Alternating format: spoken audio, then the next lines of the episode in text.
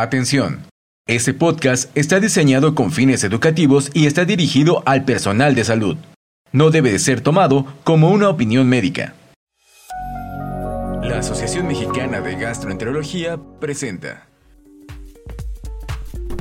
Gastroperlas AMG, conducido por el doctor Luis Valdovinos. Muy buenas tardes a todos. Muchas gracias por acompañarnos nuevamente en este nuevo episodio de Gastroperlas AMG. En esta ocasión tenemos un episodio par, por lo cual corresponde a, un tema de interés en la gastroenterología. Me toca conducir en esta ocasión a mí, su servidor, el doctor Luis Valdovinos, y tenemos dos invitados para esta nueva perla que se llama colitis microscópica, un aspecto de la enfermedad inflamatoria intestinal. En primer lugar, tenemos a la doctora Laura Ofelia Olivares, ella es médico internista y gastroenterólogo egresada del Hospital Civil de Guadalajara. Estudió la carrera de medicina en la Universidad de Guadalajara. Además, hizo su posgrado en enfermedad inflamatoria intestinal en el Instituto Nacional de Ciencias Médicas y Nutrición Salvador Subirán y actualmente es adscrita al Departamento de Gastroenterología y Endoscopía y Motilidad de la Universidad de Sinaloa. Además, contamos con el doctor Manuel Martínez, el doctor es médico internista, gastroenterólogo y endoscopista egresado del Hospital Universitario de Monterrey, Nuevo León. Además, actualmente es profesor de la Cátedra de Gastroenterología en el Tecnológico de Monterrey y es responsable de la Clínica de Enfermedad Inflamatoria en el TechSalud. Muchas gracias a ambos por acompañarnos. ¿Podemos considerar la colitis microscópica como una enfermedad rara? Los estudios basados en población anglosajona reportan una incidencia actual que va de colitis microscópica de 1 a 24 por 100 mil personas. Y eh, en colitis linfocítica se ha demostrado que puede ir de 1.3 a 12 por 100 mil. Pero actualmente se ha demostrado que hay un incremento en la incidencia y en la prevalencia de ambas de 4.14 y 4.85 respectivamente. Y esto ha alcanzado niveles similares, eh, ambas, que la colitis ulcerosa y que la enfermedad de Crohn. Entonces, en respuesta, no es rara, y la colitis microscópica es una causa relativamente común de diarrea crónica, particularmente en pacientes mayores. Y bueno, en algunas poblaciones la incidencia de la colitis microscópica se estabilizó después de un periodo eh, de aumento significativo. Probablemente nos sucedió lo mismo que con la esofagitis eosinofílica, era una enfermedad que no buscamos, la empezamos a buscar y pasa de ser una enfermedad rara a una enfermedad que cada vez, cada vez vemos con mayor frecuencia y tal vez uno de los puntos que, tomaremos más adelante. Doctor Manuel, ¿cuál es la prevalencia de esta enfermedad en, pacientes con diarrea crónica? Bueno, de principio suena que no, que no la deberíamos de encontrar tanto. Y la frecuencia combinada es difícil de evaluar por la alta heterogeneidad que existe en los estudios. Eh, y al respecto, bueno, tenemos estudios de moderada calidad y podemos evaluarlo en estudios de moderada calidad con tamaño de muestras de más de 100 pacientes, se puede estimar hasta una prevalencia de un 12.8%, lo cual eh, pues no es nada despreciable. Ok, con lo cual reafirmamos lo que nos comenta la doctora Laura, no, no es una enfermedad rara. Y bueno, cuando diagnosticamos esta enfermedad sabemos que existen dos, dos, dos subtipos por, por histología. La doctora Laura ya nos los comentó, que es la colitis linfocítica y la colitis colagenosa. De estas dos, Laura, ¿tú crees que es importante diferenciar estos fenotipos en la práctica clínica del diario a diario? ¿Se tratan diferente estas dos enfermedades? Es una pregunta que puede ser difícil porque ambas son muy similares clínica y epidemiológicamente. La única distinción que existe entre ellas es la, son las características histológicas. Pero sí, aparte, también hay que mencionar que se han reportado formas incompletas o variantes de estas, de estas dos entidades. Entonces, con la sobreposición de la clínica, la histología de estas dos condiciones siendo tan parecidas, es, difícil determinar si tienen relevancia clínica o no. Así que mi respuesta aquí sería que como se tratan igual, ¿sí? Y como tienen eh, un pronóstico similar, actualmente para fines prácticos, estos diagnósticos están considerados como variantes de una misma condición. Entonces, eh, sí es importante diferenciarlas porque no sabemos si el acúmulo de este conocimiento nos vaya a traer más datos de la enfermedad, hay que señalarlas, pero realmente no va a cambiar nuestras decisiones en el momento que, estemos con el paciente. Perfecto, pues una respuesta muy clara. O sea, sí son dos, son dos fenotipos, pero clínicamente no tiene al momento relevancia distinguirlas. Respecto al tabaquismo, sabemos que, por ejemplo, en enfermedad inflamatoria intestinal se habla que el tabaquismo es factor protector para una enfermedad y, de riesgo para otra.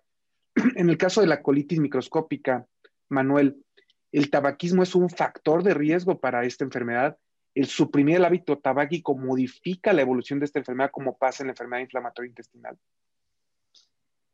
Eh, de nuevo, Luis, es una pregunta difícil de contestar, puesto que hay pocos datos. Eh, es un eh, estudios de metaanálisis que nos pueden decir algo de información y, también volvemos a lo mismo, heterogeneidad en el diseño. Sin embargo, un estudio reciente de 83 fumadores que estaban en curso fumando tenían un riesgo significativamente mayor de colitis microscópica en comparación a las personas que nunca habían fumado. El tabaquismo en curso se asociaba eh, fuertemente con eh, colitis microscópica eh, y la parte del exfumador pues también se asocia con un mayor riesgo. Sin embargo, la heterogeneidad de los estudios hace prácticamente imposible que se pueda saber si el retirar el tabaco realmente termina protegiendo a largo plazo a los pacientes. Parece que te tocan siempre las preguntas difíciles, Manuel, ¿verdad? Pero vamos, vamos una a una, no, no te asustes. Y bueno, definitivamente es algo que preguntan los pacientes en el consultorio. Al final de cuentas, el dejar el tabaco creo que conlleva un montón de enfermedades extras. Entonces es una, una pregunta que yo siempre contesto, definitivamente debe dejar de fumar con respecto a su enfermedad, pues es difícil decir si esto tiene una relación o no. Y bueno, Laura, la siguiente pregunta es para ti. ¿Existe una predilección por género para esta enfermedad? Todos lo sabemos muy bien, pero esta predilección a qué se debe, Laura? ¿Hay algún mecanismo fisiopatológico que explique esta predilección por género de esta enfermedad? Sí, hay hipótesis que han intentado explicar. La fisiopatología en sí no está bien comprendida, pero sí es un hecho que es mucho más frecuente en mujeres, resaltando la posibilidad de la influencia hormonal que mencionas. Entonces, sabemos que tanto los estrógenos como la progesterona han demostrado tener efectos en, en el tubo gastrointestinal y bueno, se ha demostrado que eh, ambos reducen la inflamación en modelos animales experimentales, por ejemplo, en colitis inducida en ratones. Y bueno, hablando de los estrógenos, muestran propiedades antiinflamatorias, mejoran la barrera epitelial en ratas en las que se les indujo la colitis. El estradiol, por ejemplo, tiene un rol protector que disminuye la permeabilidad paracelular y también beneficia los efectos de la función de barrera intestinal.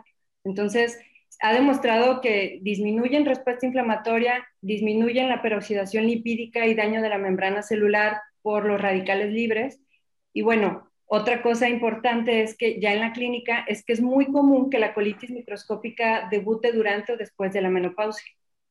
Entonces, en los estudios donde se ha tratado de, demostrar esta relación acerca de las hormonas sexuales, no se ha podido eh, llegar a esta conclusión ya que se han tomado niveles de, hormonas en las pacientes para demostrar si existe más incidencia de la enfermedad, pero no se ha podido demostrar en estudios clínicos, Pero eh, sí es importante que estas hipótesis pues tienen, podrían ser una vía de la explicación a, esta respuesta.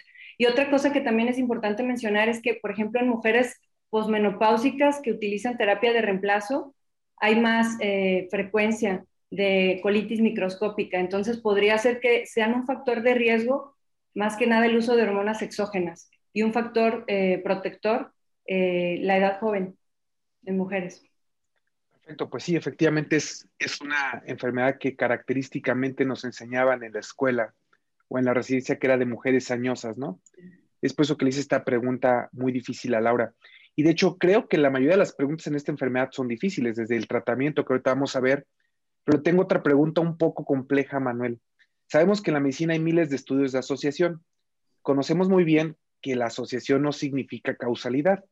Por ejemplo, con los IBPs tenemos miles de asociaciones y pocas realmente causales. En el caso de la colitis microscópica, Manuel, ¿se ha relacionado, se ha asociado esta enfermedad con el uso de IBPs, con los AINES y con los inhibidores selectivos de la recaptura de serotonina? Pero alguna de estas asociaciones, Manuel, cumple realmente los criterios de Brand of Hill para decir que son causalidad? No, eh, ocurre lo mismo, la misma situación. en el caso de inhibidores de la bomba, de antiinflamatorios no esteroideos y de los inhibidores de recaptura de serotonina, definitivamente que se asocian a un mayor riesgo de la colitis microscópica, pero no implica la relación causal. Eh, cabe destacar que eh, en los estudios en los que se aplican diferentes criterios para la exposición a drogas, se consideran diferentes poblaciones de referencia, los estudios carecen de información sobre evolución, sobre los síntomas después de retirar el fármaco eh, o la recaída en caso de que se tengan que reiniciar los medicamentos. Esto es lo que dificulta definitivamente el establecer una relación causal.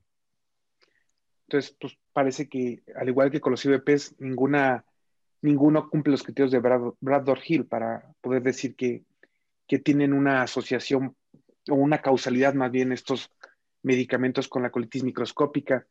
La siguiente pregunta es para Laura.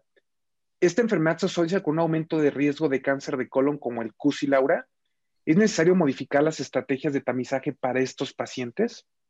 No, no parece haber un incremento de riesgo de cáncer de colon en pacientes con colitis microscópica.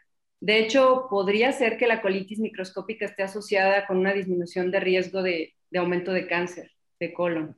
Puede ser como resultado de la asociación eh, de, otras enfermedades autoinmunes. Son estudios, eh, como, como dice Manuel, heterogéneos y de asociación, pero incluso podría ser que eh, aumente el riesgo de cáncer de pulmón, pero esto por, porque se incluyen pacientes con, con tabaquismo, ¿no? Y bueno, no se recomienda realizar colonoscopia de vigilancia en los pacientes que tienen colitis microscópica actualmente para, para, la finalidad de tamizaje. Perfecto, Laura. En este grupo de pacientes, debemos sospechar, ¿en qué grupo de pacientes debemos sospechar de esta enfermedad? ¿Qué características llega a tener estos pacientes o las diarreas de estos pacientes? ¿Qué características llegan a tener, Manuel? El síntoma pivote la diarrea acuosa crónica, no sanguinolenta, que se asocia frecuentemente con eh, síntomas concomitantes. En la consulta lo vemos eh, típicamente como una mujer con diarrea acuosa que refiere urgencia fecal, deposiciones nocturnas e incluso incontinencia fecal. Es una queja eh, constante y bajo esas características debemos de, al momento de hacer una colonoscopia, invariablemente tomar biopsias. Bueno, de hecho, Manuel acaba de tocar varios puntos muy importantes hablando de las características de la diarrea. Para comenzar, es una diarrea que produce tenés muy despierta al paciente por la noche. Entonces, ¿tú qué opinas, Manuel? En la escuela nos han enseñado, nos han dicho que todo paciente que tiene diarrea que lo despierta por las noches es crónica, se debe abordar. ¿Qué opinas de este dato para colitis microscópica? Eh, pues es uno, es uno de los datos eh, clave. De hecho, típicamente en la consulta eh, lo recibimos con, con ese, esa queja y, es muy constante la parte de la urgencia fecal y de las deposiciones nocturnas en esta patología. En la consulta, yo te lo digo de forma apreciativa, pero los datos que se reportan hablan de urgencia fecal en 55% de los pacientes y las deposiciones nocturnas hasta en una tercera parte de los pacientes, incontinencia fecal prácticamente también una tercera parte de los pacientes llegan a, quejarse de este problema. Efectivamente, pues bueno, es una característica importante porque los pacientes, un, bueno, un diagnóstico diferencial siempre del paciente con diarrea crónica de estas características es síndrome de intestino irritable. Y una de las características del paciente con síndrome de intestino irritable es que, que la diarrea jamás despierta al paciente por la noche, ¿no? Una vez que el paciente duerme, se termina la diarrea y las molestias para evacuar, que es algo que nos puede ayudar en la clínica. Y bueno, otra pregunta para Laura. Hablando de pacientes con diarrea crónica, hemos hablado mucho de la colonoscopía, pero típicamente a estos pacientes se les hace en tándem también una endoscopía por diarrea crónica para, para biopsias de duodeno. ¿Tú lo haces también de esta manera, Laura? Sí, estoy pensando en una colitis microscópica, pero más que nada asociada a enfermedad celíaca, sí. Exactamente, es el punto que quería llegar. Ahorita vamos a hablar un poquito de la asociación con enfermedad celíaca, pero característicamente la colitis, bueno, la, la enfermedad celíaca se asocia con también colitis colagenosa en algunas ocasiones, ¿no? No sé si les ha tocado ver por ahí un paciente. Bueno, vamos a la siguiente pregunta para no entretenernos más. Eh, mm, debemos de sospechar esta patología en todos los pacientes que cumplen criterio de Roma para síndrome de intestino irritable con diarrea. Tal vez nos adelantamos un poquito en los comentarios, pero ¿tú qué opinas, Laura? ¿Todo paciente con síndrome intestino irritable y diarrea debe sospechar colitis microscópica? Antes de contestar la pregunta, eh, estas guías para diagnosticar síndrome intestino irritable están diseñadas para que un diagnóstico clínico positivo sea suficiente para tratar al paciente. Entonces, en un intento de minimizar estudios invasivos. Pero tenemos que tomar en cuenta el panorama completo, ¿no? Entonces, los síntomas de síndrome de intestino irritable, diarrea, pueden coexistir con algunas otras enfermedades orgánicas, enfermedad inflamatoria como enfermedad celíaca, diarrea por ácidos biliares y algunos criterios, algunos pacientes que cumplen los criterios Roma 4, pues pueden tener alguna de esta enfermedad y que la pasemos por alto. En este contexto, eh, sí es importante mencionar que hay que considerar el escenario y sobre todo los factores de riesgo y características del paciente. Si el paciente tiene una edad mayor de 50 años, si tiene una enfermedad autoinmune eh, coexistente, si es género femenino, utiliza medicamentos como inhibidores de bomba de protones, antiinflamatorios no esteroideos, o tiene presencia de pérdida de peso, no ha respondido al tratamiento para síndrome intestino irritable, o presenta porque, bueno, al principio presentó este, los criterios de intestino irritable diarrea tal cual, pero luego se agrega eh, urgencia, ¿sí? Pues ahí, o síntomas nocturnos, ahí ya sí hay que llevar a una colonoscopía a ese paciente. Entonces, la, decisión realmente de realizar una colonoscopía, pues eh, está tomada a discreción del, médico responsable, pues basada en el escenario completo. De forma como recomendación, no, no a todos los pacientes con síndrome intestino irritable con diarrea se deben de llevar a, buscar una colitis microscópica de entrada. Deben de ser pacientes bien seleccionados. Efectivamente, Roma está diseñado para evitar hacer estudios en los pacientes con síntomas gastrointestinales como el síndrome intestino irritable, pero efectivamente muchas veces nos encontramos también con que estos pacientes tienen diarrea que los despierta por la noche y una característica importante también es la edad. Recuerden que Roma en mayores de 50 años debe siempre tomarse con cautela. Gracias a Dios, esta enfermedad es una enfermedad que se presenta regularmente en pacientes mayores. Entonces es lo que muchas veces nos lleva a hacer el diagnóstico. Esta, la siguiente pregunta es para Manuel y creo que nos la contestó en una pregunta previa, pero quiero que ahonde un poquito más en esta. ¿Existe algún hallazgo endoscópico que nos haga sospechar de esta patología? ¿Y de qué sitios, de qué sitios debemos de tomar biopsias cuando hacemos colonoscopías en estos pacientes? Esta, esta no es eh, realmente tan difícil. Lo, lo, contundente para que no se nos escape el diagnóstico es que no existe una característica patognomónica que permita diagnosticar colitis microscópica. Como su nombre lo dice, es por medio de la biopsia y ahí es donde podemos cometer el error eh, y se nos puede ir el diagnóstico, porque puede ser un colon normal y lo dejamos ir. Y eso, el comentario que tú decías de, de la consulta, que te llega ya el paciente con una colonoscopía y le tienes que decir, te tengo que hacer otra porque no te tomaron biopsias, eso es lo peor de las peores cosas que nos pueden pasar, eh, porque el paciente lo rechaza. Eh, los hallazgos no se reconocen como uno patognomónico y eso en los consensos hay un acuerdo muy fuerte respecto a que no hay una sola. Sin embargo, también es importante tomar en cuenta de que existen lesiones o alteraciones macroscópicamente visibles hasta en casi un 40% de los pacientes y estos pueden ser incluso ulceraciones lineales, pseudomembranas, patrones vasculares irregulares, eh, laceraciones mucosas, eritema, edema, nodularidad. Eh, esos hallazgos pudieran estar en un paciente con colitis microscópica. ¿De dónde tomar las biopsias? Pues eh, siempre se ha hablado de que eh, un par de biopsias de cada segmento, sin embargo, también hay estudios que hablan del protocolo de Western, en el que toman dos biopsias de colon ascendente y dos biopsias de colon descendente y con eso puede ser suficiente para que se diagnostique la colitis microscópica. Ok, perfecto. Pues Manuel nos ha dado tal vez dos puntos claves para nuestra práctica clínica diaria, ¿no? Puede ser que no tengamos ningún hallazgo histológico, entonces todo paciente con diarrea crónica que somete una colonoscopía debería tener al menos cuatro biopsias, como nos comenta Manuel, en estas diferentes regiones del colon. Ahora la siguiente pregunta es para Laura y creo que es un poco compleja y a lo mejor la haré. ¿Cuáles son los criterios histológicos para diagnosticar colitis microscópica? Y tal vez esta es la parte difícil.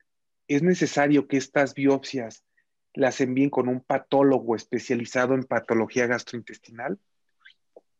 Sí, está difícil. bueno, los criterios fueron establecidos ya hace varios años. Son, se establecieron únicamente para diagnosticar colitis colagenosa y colitis linfocítica. Inicialmente no se consideraba la, la forma indeterminada, que, que, podremos hablar más adelante. Y bueno, eh, los criterios son claros, pero sí tienen que analizarse bien por el patólogo, porque incluyen varias, varios hallazgos. Por ejemplo, para empezar, la colitis linfocítica debe de presentar una linfocitosis intraepitelial. Esta se define como la presencia de 20 linfocitos por cada 100 células epiteliales. La lámina propia debe de contener un infiltrado o puede contener un infiltrado mixto. Ah, puede haber presencia de células inflamatorias agudas y crónicas, pero aquí entran los detalles finos. Eh, aunque las biopsias pueden tener cambios inflamatorios agudos, debe de predominar una inflamación crónica ya debe hacer sospechar de otros criterios una inflamación aguda. Y también se puede encontrar incluso criptitis activa presente en algunos pacientes. Esto en cuanto a colitis linfocítica. En cuanto a colitis colagenosa, tiene hallazgos similares también, son hallazgos de inflamación de las células, pero aquí el infiltrado linfocítico tiende a ser menos prominente. Aquí la distinción histológica de la colitis colagenosa es una banda colagenosa subepitelial que la mayoría de los estudios la mencionan como continua, pero también puede presentarse de forma discontinua y lo que sí es que debe ser mayor a 10 micras, comparada con, una banda normal que debe ser menor a 5. Entonces queda aquí un rango entre 5 y 10, ¿no? Que, que lo ideal sería que un experto evaluara esta situación. Y otros hallazgos que podemos encontrar histológicos, por ejemplo, en la colagenosa, es que la inflamación crónica de la mucosa puede presentar estas bandas de colágeno que aparte las bandas presentan glóbulos rojos, este, capilares atrapados, hay apariencia de un daño crónico, de, una desorganización y de una depresión de mucina. Y en cuanto a la respuesta de si debe de ser vista por, por un patólogo experto en gastroenterología o un segundo patólogo, pues si se puede, sí, ¿no? Pero la realidad es que no todos contamos con eh, un patólogo experto en gastroenterología. Aquí lo importante es eh, que el patólogo con el que contemos sea un patólogo certificado y que utilice estándares de prácticas similares. Y bueno, también es importante mencionar que incluso los patólogos expertos en gastroenterología muestran una variabilidad interobservador mayor al 18% en, en muestras del mismo paciente. Entonces, es una entidad difícil. Y, esa sería mi respuesta. Efectivamente, no, no todos contamos con un patólogo gastrointestinal. Esto voy con la pregunta, digo, aquí en el DF pues sí tenemos patólogos, varios patólogos gastrointestinales. Me imagino que en Monterrey Manuel también cuenta con varios patólogos gastrointestinales sin problema. Pero por ejemplo, tú, Laura, que estás en Culiacán, ¿ustedes tienen un patólogo gastrointestinal? No. No. Tenemos la oportunidad de mandar a revisión, pero fuera de la ciudad. Pero ya eso, implica diferente, ¿no? Implica costos. Exactamente. Y bueno, ya creo que Laura tocó un poco de esto. La siguiente pregunta es para Manuel. ¿Cuáles son los casos que se consideran indeterminados? Y la siguiente pregunta también va con este. En un caso indeterminado con clínica compatible y uno con clínica no compatible, ¿qué harías, Manuel? Bueno, el, el caso típico es el que ya describió Laura y que el patólogo lo identifica muy sencillamente con clínica, se trata y en general les va bien. Pero sí, en la consulta nos encontramos dos pacientes que eh, pueden tener la clínica totalmente compatible y no tienen las características. Y eso se llama la colitis microscópica incompleta o no determinada. Y esto se sugiere para un subgrupo de pacientes en los que encontramos algunas características de las que ya nos describió Laura, con infiltrado celular en la lámina propia, eh, con una capa de colágeno normal, con algunos linfocitos, pero que no entran perfecto en los criterios eh, y ese, ese paciente quedará incompleto. En presencia de síntomas, definitivamente, pues podríamos tratarlo porque lo podríamos clasificar como algo, eh, como la colitis microscópica incompleta. El paciente que no tiene la clínica típica, eh, la sugerencia sería irnos de nuevo a cero, reevaluar el caso y luego definir si realmente entra en incompleto o buscar eh, ese segundo patólogo que nos apoye en función de que tenemos la idea en la cabeza de que es un paciente con colitis microscópica. Perfecto. Y bueno, a esta siguiente pregunta es para Laura. Ya tenemos un paciente con diagnóstico de colitis microscópica o colitis, colitis este, colagenosa. Tú inicias el tratamiento y muchas veces para CUSI, si hacemos colonoscopías para corroborar, corroborar remisión de la enfermedad, ¿no? Incluso en algunos casos buscan hasta la remisión histológica. Respecto a la enfermedad o la colitis microscópica, se recomienda corroborar remisión haciendo una colonoscopía. Respecto al uso de calprotectina para la remisión, ¿y en qué pacientes, Laura, haces diagnóstico diferencial con enfermedad celíaca o buscas intencionadamente enfermedad celíaca? Creo que tocamos un poco las preguntas previas. Sí, muy interesantes las tres. Bueno, en cuanto a la primera, la realización de una colonoscopía, una segunda colonoscopía o de seguimiento. Aquí es importante resaltar que en la colitis microscópica las complicaciones severas como estenosis colónica, ulceraciones, enteropatía perdedora de proteínas o incluso perforaciones colónica espontánea es extremadamente raro. No sucede como en la enfermedad inflamatoria, eh, como como con un CUSI difícil, ¿no? Una enfermedad de Crohn. Entonces, eh, la realización de una segunda colonoscopia no está recomendada de rutina. En cuanto a los biomarcadores que podrían ser útiles en el diagnóstico y sobre todo que estamos hablando ya de monitoreo en la colitis microscópica, pues no ha sido validado nada, ni endoscópico, ni bioquímico, ni eh, de, de, otro tipo, ¿no? Pero se han investigado varios marcadores como la calprotectina fecal que mencionas y la lactoferrina. La, lactoferrina no ha demostrado tener tanta función en este escenario. Eh, la calprotectina fecal, por otro lado, podría ser útil, sobre todo en distinguir a, los pacientes que tienen una colitis microscópica activa de una inactiva. Esa sería una función. Y otra cuestión en cuanto al diagnóstico, yendo un poco para atrás, podría ser útil en distinguir o seleccionar a aquellos pacientes con un síndrome intestino irritable diarrea eh, para seleccionarlo y llevarlo a una colonoscopia. Ahora bien. Entonces, la pregunta ahí, Laura, que, que me parece importante, ¿en qué pacientes les busca celíaca? Vamos, ah, ok. Muy bien.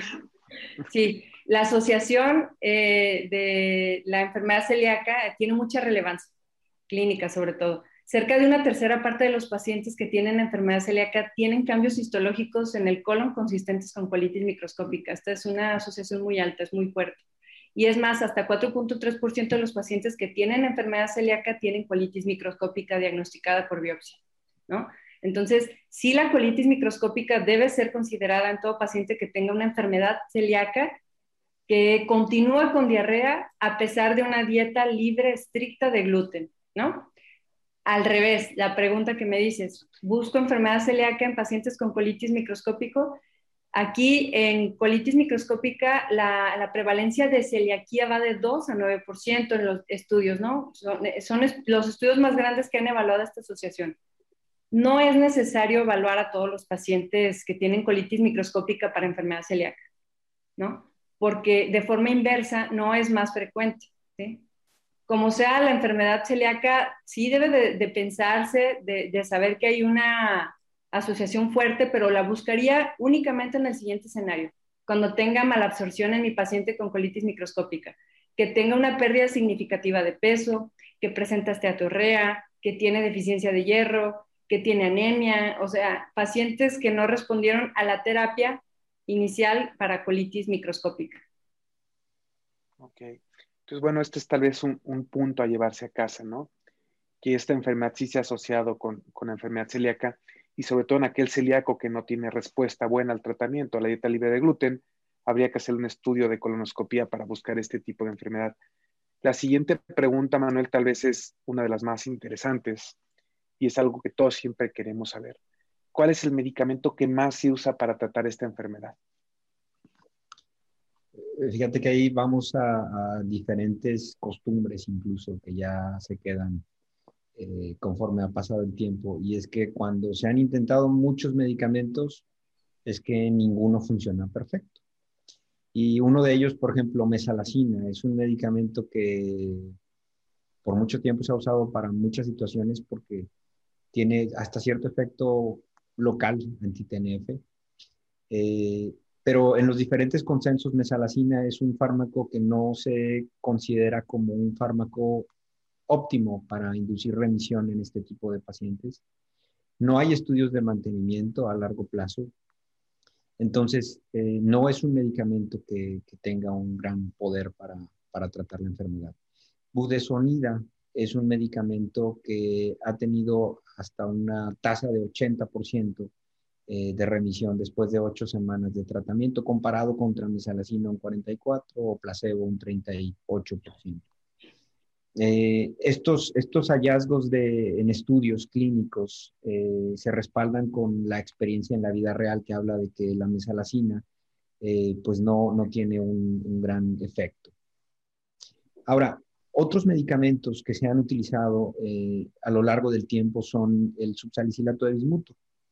Sin embargo, este fármaco no tiene evidencia suficiente para recomendarse como tratamiento de la colitis microscópica hoy por hoy el, fármaco que tiene aparentemente un mejor papel sería la budesonida. Si quisiéramos hablar de alguno otro, tendríamos ahí a loperamida, eh, pero tampoco tiene un, eh, papel realmente para inducir la, remisión. Eh, probablemente solamente sirva para mejorar síntomas de, de, las evacuaciones, sobre todo las nocturnas y bueno, ahí vienen otros fármacos, creo que vamos a tocar más adelante respecto a otras opciones. Justo mi, pregunta era por esto, porque bueno, tal vez si a nosotros o a cualquier médico le das a elegir entre dar dosis altas de, altas de pepto-bismol o bismuto y dar budesonida, mucha gente va a elegir dar las, las dosis altas del, del pepto-bismol, ¿no? Pero ya lo, lo tocó muy bien Manuel. Hay un estudio por ahí muy interesante que fue el que yo leí hace un buen rato que que hablan de tasas de respuesta de hasta el 90% de la diarrea. No sé si sea porque el peptobismol causa estreñimiento y bajó la diarrea simplemente en estos pacientes, pero bueno, uno de esos estudios lo hablaban. Pero bueno, yo nos hablaste, Manuel, de que tal vez la budesonida es el medicamento más adecuado para esto. Entonces, la dosis que das para inducir la remisión, ¿cuál es, Manuel, específicamente? Eh, tenemos problemas para tener en México acceso a, a, budesonida. Eh, pero 9 miligramos, que es la dosis que se llega a utilizar para eh, inflamatoria también, para la colitis, sería una dosis adecuada para inducir remisión. Por lo que a mí siempre... ¿Por lo periodo de cuánto, perdón, Manuel, ahí? Ocho semanas. Ocho semanas, exactamente. Entonces llegas a las ocho semanas de budesonida. ¿Y después qué haces con este paciente? Le suspendes totalmente la budesonida, le bajas la dosis, ¿qué haces con él? Es una pregunta difícil, yo lo sé, Manuel, pero ¿qué haces con un paciente después de esto? Fíjate que ahí realmente eh, también vamos al mismo punto de estudios con mesalacina o estudios con eh, subsalicilato de bismuto, que a largo plazo el mantenimiento con, un fármaco esteroide no ha sido totalmente explorado y que además eh, los efectos adversos de los esteroides es algo que siempre estamos eh, tratando de, evitar. Yo creo que en función de cada paciente se debería de individualizar porque hay pacientes que inducen remisión y simplemente no presentan ya después problemas. Diarrea. Listo. Y bueno, Laura, ¿cuándo consideras, inicias budesonida en un paciente? Ya nos dijo Manuel que se las das por ocho semanas. ¿Cuándo consideras que el paciente tiene buena respuesta? Bueno, los pacientes con colitis microscópica no solo tienen la diarrea, pero la mayoría de sus problemas derivan de ella y les va muy bien con el tratamiento, ¿no? Para evaluar la respuesta o decir, ah, ya está bien, es una forma poco fácil de medir. Pero en ausencia de biomarcadores validados, los síntomas clínicos y sus efectos en la calidad de vida, que es lo más importante de evaluar en estos pacientes, son los que utilizamos para definir la actividad de la enfermedad. No es este, tan fácil, pero hay dos estudios, uno eh, que se hizo en pacientes con colitis colagenosa, en los que se identificó que los pacientes que tienen tres evacuaciones diarreicas al día o, o, una al día por una semana ya se asocia negativamente con disminución en su calidad de vida. Entonces, lo ideal sería normalización de, las evacuaciones. Y una herramienta que, se propone para evaluar de forma un poco más objetiva es el índice de actividad para colitis microscópica. Este incluye el número de evacuaciones eh, por día, la presencia de evacuaciones nocturnas, el dolor abdominal, la pérdida de peso, la urgencia fecal o la incontinencia fecal. Entonces, para decir que un paciente respondió al tratamiento, idealmente deben de, mejorar todas las condiciones mencionadas. Y bueno, tener una, evacuación bien, Bristol, 3, 4. O sea, principalmente, como lo dice Laura, no tenemos ningún marcador histológico, no hacemos colonoscopia de seguimiento, simplemente la mejora de los síntomas del paciente es lo que nos habla de que el paciente respondió. Y bueno, Manuel, una vez que tú consideras que un paciente no tiene respuesta, que me imagino que al igual lo hacemos por los síntomas, ¿cuándo consideras dar biológicos en estos pacientes como el vedolizumab o anti-TNFs? La, literatura es un poco ambigua al respecto y, hay varias, varias situaciones a tomar en cuenta. Una sería eh, sobreposición o alguna otra causa que esté produciendo la que nos puede confundir. Nos pasa en enfermedad inflamatoria cuando tenemos un paciente cicatrizado y que tiene alguna otra causa de diarrea. Eh, la recomendación en general en los consensos viene en textos muy pequeños. Eso es lo que nos pone a veces en problemas. Y es, eh, recomendamos el tratamiento de teopurinas o factor eh, de infliximab o de adalimumab o vedolizumab en pacientes que no respondan a budesonida para inducir o mantener remisión clínica. No se recomienda el uso de otros tipos de fármacos como metrotexate, pero ahí eh, creo que es un punto todavía a, discutir, puesto que eh, definitivamente no a todos los pacientes les debe de ir bien utilizando un medicamento cuando la causa de la diarrea o la sobreposición de esa diarrea no se ha esclarecido del todo. Efectivamente, es a ese punto iba yo. O sea, ¿qué tantas veces han iniciado tú, Laura, o tú, Manuel, un biológico en un paciente con colitis microscópica? Me queda claro que probablemente en CUSI Crohn lo han hecho muchísimo, pero en un paciente con colitis microscópica, ¿alguna vez ustedes han dejado alguno de estos medicamentos biológicos? No, yo no.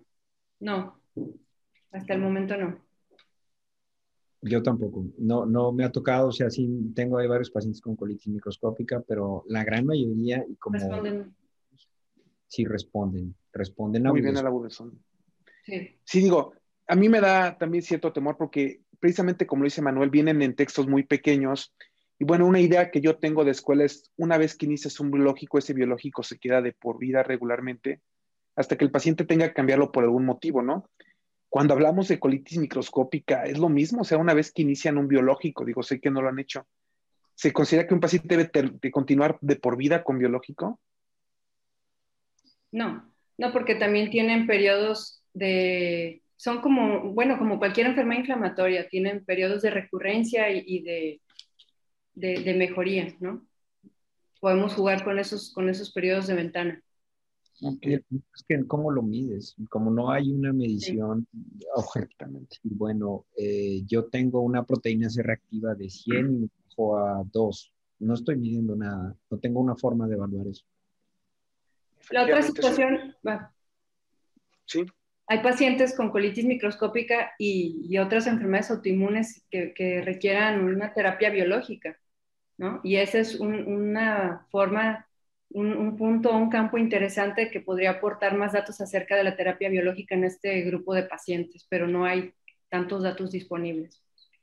Correcto, Laura. No sé si les ha tocado o han visto este, estos pacientes que, que ustedes toman biopsias de intestino en la parte superior, duodeno y en ilion, y les dicen que tienen un infiltrado importante por linfocitos, más de 20 por enterocito. Estos pacientes se consideran con una enteritis linfocítica. ¿Es lo mismo que colitis microscópica? No. No son la misma enfermedad, aunque comparten muchas similitudes y parecen hermanitas, ¿no? Forman parte del mismo espectro y en algún punto dado podrían hasta hacer una transposición, pero hay varios desórdenes linfocíticos y, el nombre y apellido depende del, del lugar que afecten y de la sintomatología con la que se presenta el paciente. Entonces, la respuesta es definitivamente no debemos de confundir estos pacientes. No, no, porque también hay otras situaciones que podrían dar un infiltrado linfocítico y que pueden ser infecciosas, pueden ser transitorias. Entonces, sí hay que tomar en cuenta esa situación. Como ya vieron, esta enfermedad es una enfermedad difícil. Es una enfermedad donde en algunos puntos carecemos de datos de cómo debemos de continuar o qué debemos de hacer con ellos. ¿Qué, perlas les darían ustedes a, nuestros gastroenterólogos de la MG o qué puntos claves les darían cada uno de ustedes a ellos para, para llevar a casa y siempre tener con ellos respecto a la colitis microscópica? Empezamos con Laura. Ok, eh, creo que es muy importante mencionar la edad del paciente que estemos estudiando. El, eh, la evolución de la diarrea crónica, si se le van sumando síntomas nuevos, si va cambiando, eh, hay, que, hay que sospechar una colitis microscópica, si, porque puede llegar a suceder que la colitis microscópica no sea exactamente en el rango de edad al que estamos acostumbrados, ¿no? Entonces, siempre sospecharla si hay eh, algo que, que, no encaja con una diarrea funcional, siempre, ¿no? Llevar a un paciente a, a estudio con colonoscopía. Y otra otro punto importante es que la colitis microscópica presenta periodos de remisión, periodos de recurrencia, afecta la calidad de vida con mucho. Y bueno, en general creo que con todo lo que se mencionó aquí, debemos o merece la misma atención que otras enfermedades inflamatorias. Doctor Manuel. Yo, eh, bueno, no existe una característica por endoscopía que por sí sola sea capaz de diagnosticar la enfermedad por lo cual en la sospecha de la enfermedad o en el cuadro clínico de diarrocosa se deben de tomar siempre biopsias. Y la segunda es que eh, la gran mayoría de los pacientes eh, responden a, a, budesonida. No todos los pacientes, tal vez habrá algunos que tengan que utilizar algún otro fármaco, pero budesonida es una muy buena opción para tratar la enfermedad. Y bueno, para cerrar, con broche de oro les pregunto a ustedes dos, la colitis microscópica, al ser una enfermedad que tiene manifestaciones similares a la enfermedad inflamatoria intestinal, responder similar a los medicamentos que responde la enfermedad inflamatoria intestinal, ¿debemos de considerarlo un espectro de esta enfermedad? Sí, sí, bueno, por mi parte yo eh, considero que sí. Eh, obviamente con, como con, una afectación diferente, muy diferente, pero comparten unas similitudes y una afectación en la calidad de vida que mencionaba que hacen que merezca eh, ser del espectro de la enfermedad inflamatoria, definitivamente. Manuel. Sí, definitivamente de acuerdo, es parte de la enfermedad inflamatoria. Eh, intestinal es una parte del espectro e incluso pues las características que tenemos que encontrar pues son histológicas y son células inflamatorias. Perfecto. Pues bueno, Manuel, muchísimas gracias. Laura, muchísimas gracias por compartir esta perla con nosotros. Espero que esta perla, que es una perla que yo considero polémica por la enfermedad, porque no hay mucha información a veces de ella, le sirva a todos nuestros asociados para tomar decisiones en la práctica clínica y se convenzan de que es una enfermedad no rara, y que cada vez hay que buscarla con más frecuencia. Muchas gracias a los dos por su participación. Espero volverlos a ver pronto una nueva perla, perla de gastroenterología para la MG. Muchas gracias. Gracias. Gracias. Esto fue Gastroperlas AMG, los esperamos en la próxima emisión. La Asociación Mexicana de Gastroenterología presentó. Atención. Este podcast está diseñado con fines educativos y está dirigido al personal de salud. No debe de ser tomado como una opinión médica.